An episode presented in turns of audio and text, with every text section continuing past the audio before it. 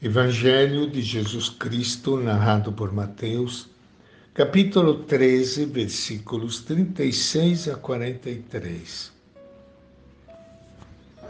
Naquele tempo, Jesus deixou as multidões e foi para casa. Seus discípulos aproximaram-se dele e disseram: Explica-nos a parábola do joio. Jesus respondeu: Aquele que semeia boa semente é o filho do homem. O campo é o mundo. A boa semente são os que pertencem ao reino. O joio são os que pertencem ao maligno. O inimigo que semeou o joio é o diabo. A colheita é o fim dos tempos. Os ceifadores são os anjos. Como o joio é recolhido e queimado ao fogo, assim também acontecerá no fim dos tempos. O Filho do Homem enviará os seus anjos e eles retirarão do seu reino todos os que fazem outros pecar e os que praticam mal. E depois os lançarão na fornalha de fogo. Ali haverá choro e ranger de dentes.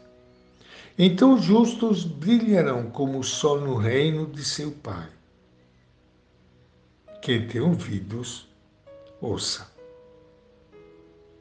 Esta é a palavra do Evangelho de Mateus.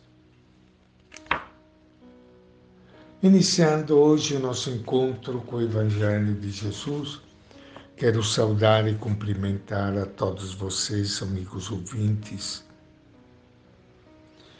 Um abraço a tantos irmãos e irmãs do Sol, do Sul ao Norte do Brasil,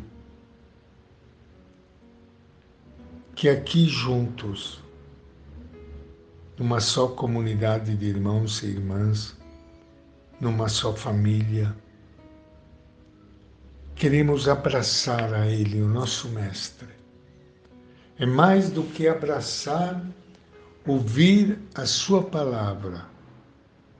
Palavra muitas vezes apresentada no Evangelho através de parábolas, de comparações, como esta do Evangelho de Mateus da semente do joio,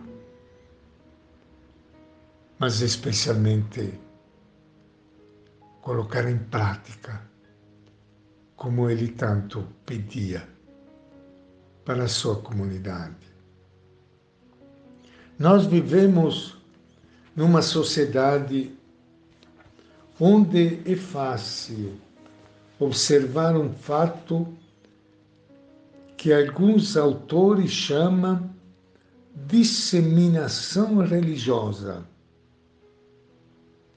Podemos encontrar-nos hoje com pessoas piedosas e com ateus convictos, com pessoas indiferentes ao religioso e com adeptos de novas religiões com gente que acredita vagamente em algo e com indivíduos que se fizeram uma religião à la carte, para uso privado, com pessoas que não sabem se acreditam ou não, e com pessoas que desejam acreditar e não sabem como fazê-lo. Contudo, embora vivamos juntos e nos encontremos diariamente no trabalho, descanso, convívio, ou até na própria família, a verdade é que sabemos pouco o que realmente o outro pensa a respeito de Deus, da fé ou do sentido da vida. Às vezes, nem os casais conhecem o mundo interior do outro Cada um transporta em seu coração questões, dúvidas, incertezas e procuras que desconhecemos. Chamamos descrentes aos que abandonam a fé religiosa. Não parece um termo muito adequado.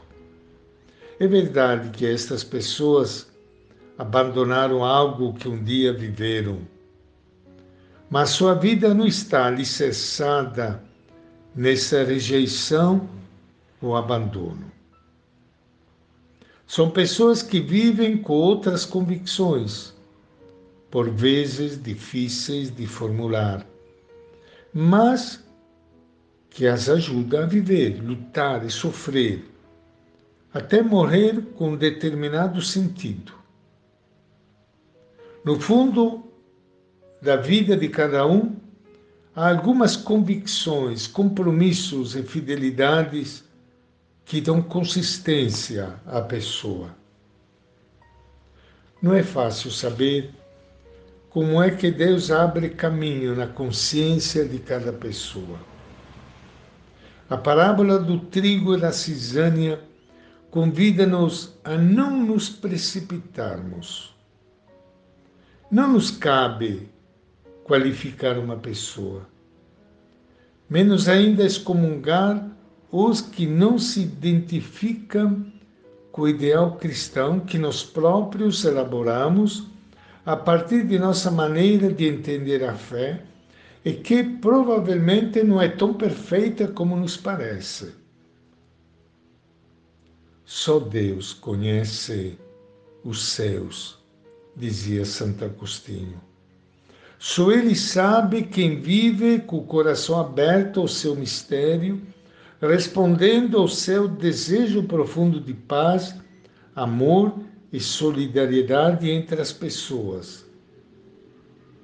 Nós que nos chamamos cristãos devemos estar atentos aos que se situam fora da fé religiosa, pois Deus também está vivo e operante nos seus corações descobriremos que neles há muito de bom, nobre e sincero. Descobriremos, sobretudo, que Deus pode ser sempre procurado por todos. E esta é a nossa reflexão de hoje, do Evangelho de Mateus.